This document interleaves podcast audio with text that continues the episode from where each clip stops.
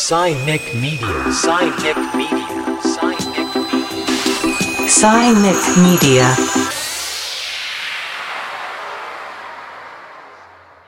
皆さんこんにちは。サイニックメディアがお送りするポッドキャスト。今回は FM 京都で放送中のサイニックレディオから、京都大学名誉教授の鎌田東司さんをゲストに迎えた最終回、4回目をお届けします。人間の持つクリエイティビティを活かしながら、いかに幸せな状態に立ち返ることができるか、自己破壊、他者破壊を招かない楽園づくりを通して未来を考えていきます。それではお聞きください。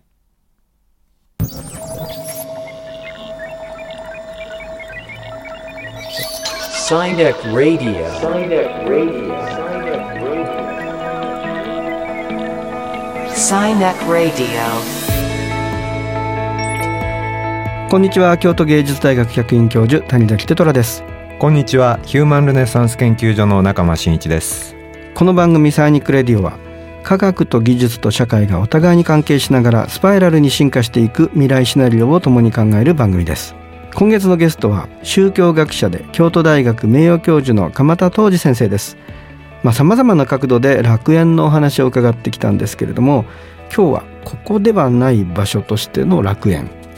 人の作る楽園の姿とどんなものだろうかっていうようなことをあの伺っていきたいなと思っておりますよろしくお願いしますよろしくお願いしますはい鎌田東司先生この後登場です Cynic Radio. Cynic Radio. Cynic Radio. Cynic Radio. サーニックレディオ。今月のゲストは宗教学者で京都大学名誉教授の、えー、鎌田東司先生です。こんにちは。こんにちは。こんにちは。よろしくお願いします。よろ。しくお願いします、今月はさまざまな角度で楽園のお話を伺ってきましたけれどもあの今日はこの人間の、えー身体性や心の側面っていうねそういうようなところから楽園っていうのを見ていきたいななんて思うんですけれども、あの鎌田先生はあの身体技法研究というようなこともねされてらっしゃると思うんですけれどもこの人間の心や体の変容っていうのがね楽園っていうのにつながっていく可能性ってどういうような形で捉えてらっしゃるんでしょうか？あの、人間がその楽園から追われた時っていうか、楽園から、まあ、悲惨な事態にね、陥った時に、いかにしてその資源の幸せな状態に立ち返ることができるのかということを、まあ、悪戦苦闘していくことになると思うんですよね。うんそういう際に人間が持っているクリエイティビティとかイマジネーションをいろんな形で駆使していくと思うんですよ。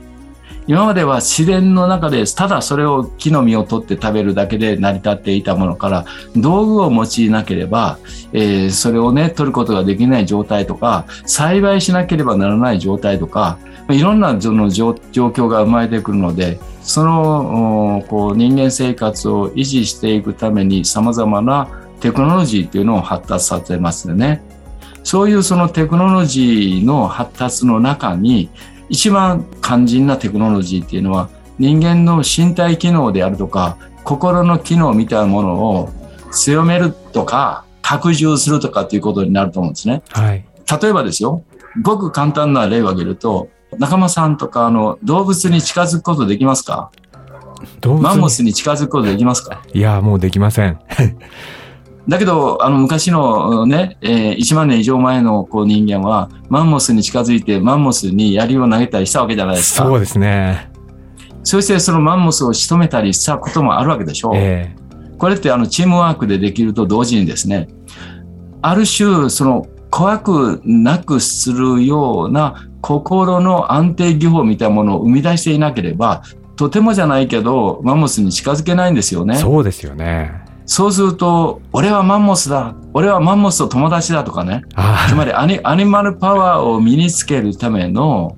あの技術、つまり自分がマンモスだと思えたら、うん。マンモスに近づけるんですよ、仲間だから。なるほど。仲間だから、向こうも警戒せずに仲間だと受け入れてくれる。はい。あの一番あのこう狩猟があの上達するのは仲間になることなんですね。なるほど。一番あの語学が上上達するのはあの、えー恋人ができるということらしいですね。外国、外国で。で、恋人と近づ一番距離が近づくことができるわけじゃないですか。ええで、距離が近づい近づいてコミュニケーションできれば、その相手の人となりみたいなものが十分に分かってくるわけなので、うんこれも動物世界でも全く同じで、距離をいかに縮めることができるかっていうことが、狩猟の収穫を上げるっていうことにつながっていくんですね、実際はね。うんそうすると、いかにあのこう動物の心とか、動物のパワーとか、動物の生態というものを自分自身にこう、うん接続することができるかという、ある種技術、はい。こういうのがあの生まれてきて、これがあの瞑想とかね、いろんなものへ発展していったと私は考えています。なるほどあの先住民の人たちがあのトーテムという形で動物を信仰したり、あの僕も南米のシャーマニズムに触れた時にあのコンドルになるためのあのあ。儀式みたいなことを受けたことがあるんですね。マチュピチュの上に行ってそそれですごい。あのコンドルになるための草っていう草があってその草を食べると、あのコンドルみたいな気持ちになるんだっていうように信じられてるようなあの薬草を使ったりとかねして彼らは自分がコンドルになって空からその森を見たりとか。あるいはジャガーになるとか、そうそう。なんかそれぞれどそれぞれの動物になるための儀式技法を確かに持ってらっしゃいました。これね、あの、今のね、VR のね、はい。原型なんですよね。はい。うんババーチャルリアリティみたいな。はい、で、そういうような、あの、おそらく、こう、例えばアルタミナの洞窟壁画なんかを見てみますとね、真っ暗な洞窟の中で鏡火をこう火のような松明みたいなのを焚きながら、もう瞑想状態で心身変容状態にこうはいなっていく中で、バッファローとかなんとか嗅ぎつけているんですよね、マンモスみたいなはい。巨大な動物を。で、その中にシャーマンも描かれているんですけれど、結局それは何を意味するかというと、そういうアニマルパワーみたいなものを嗅ぎつけていくことによって、うん。宣告、こうね、洞窟にこはう嗅ぎつけていくことによって、自分自身がそれにいかに近づくことができるか、一体化できる、うん。どうやったらできるか、で、コンドルの目になることができるか、バッファロー自身になることができるか、こういうのがね、最大のね、大きな特徴だったと思うんですよ。で、野生を知るっていうか、あの、自然体になるっていうのは、自然界にある様々な動物や植物のようなはい状態に自分がいかにモノマネできるか、近づくことができるかということだと思うんですよね。で、場所はね、竹のことは竹に習え、松のことは松に習えって言ったんですよ。うんで、あの、鳥に習うとか、コンドルに習うとか、あの、コンドルになるとかね、竹になるとか、本気で真剣にそういうことができるんだと思思わないと、あの、先住民の信仰とか、あの、儀礼とか、修行とか、そういうものはわからないと思いますね。で、実際私はなれると思ってるんですよ、そういうことに。ああの、はい。アマゾンでその例えばコンドルの羽というのを髪につけたりとか、まあ、あの北米のインディアンもワシのあの羽をあ髪につけたりとかーあね。うん。あとた体にタトゥーを動物のタトゥーを入れたり、あのします。それそういう形で自分の、まあ、体にこの刻み込むというね動物的なものを刻み込むっていうことと同時に、まあ、それこそシャーマニズムからサイケデリックエクスペリメントまでこのさまざまな技法を使って自分の内面を変化させていくってことをしたんじゃないかと思うんですが、まあ、今先ほどバーチャルリアリティとか今度外在化したっていうんですかね、まあ、外側にアタッチメントつけることによって VR 的な空間を作るメタバースみたいなものが生まれてこようとしている時代なのかなってちょっと感じますね。いや本当にそうそうですよね。先生おっしゃったようにもうメタバースの中で、うんはい。アバターになった自分が、まあ、先ほどの話だとマンモスになって、えーそれになればなるほどおマンモスと近づ近づくというか仲間になっていくっていうその道具立てがあ新しくこのテクノロジーから出てきたっていうそういう風な意味合いになってきますよね。で、マンモスに近づくためには先ほど言ったように、俺はマンモスの友達であるとか、仲間であるという完璧な、その、ある種一体化したような、乗り移ったような意識状態になっていなければならない。うんで、こういうその内なるですね、変容みたいなものと、それからそれをそのバーチャルリアリティみたいに、まあ、外から装着する形でね、助ける。うんまあ、一種め瞑想内的にそういうふうな変化を引き起こすか、外側から外在的にあるテクノロジーで変化を引き起こすかの違いはあるけれど、うんその自分自身の変容みたいなものをいかに生み出すかっていうのは人類史におけるね、大きいテーマだったねいあの生存戦略だったんですね。これができなければ人類は滅びていたんですよ。あーメタバースだからこのうまくですね。ね、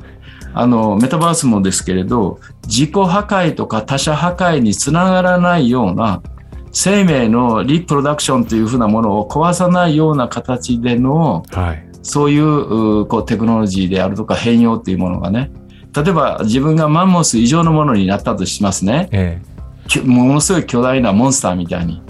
そうしたら他の動物たち殺してしまって絶滅させる可能性あるわけじゃないですか。えうんうんで、食べちゃったら終わりですからね。そうですね。そうすると、じ自分たちを人類がモンスター化してしまうと、あの自分たちだけではなくて、他の生物とか他のエコロジカルな関係性、ネットワークも壊してしまうということになるので、ここのところのバランスをどういうふうに維持していくのかは未来的な課題ですよね。だからもう一方でですね、自分の小ささを知る、自分の小ささを知る、修験道っていうのが私大事だというのは、自然界の中に入ると裸では生きられないんですよ、人間なんか。うんあの他の動物はみんな裸で生きてるんですよ。裸っていうのはその生まれたまんまっていうことなんですか。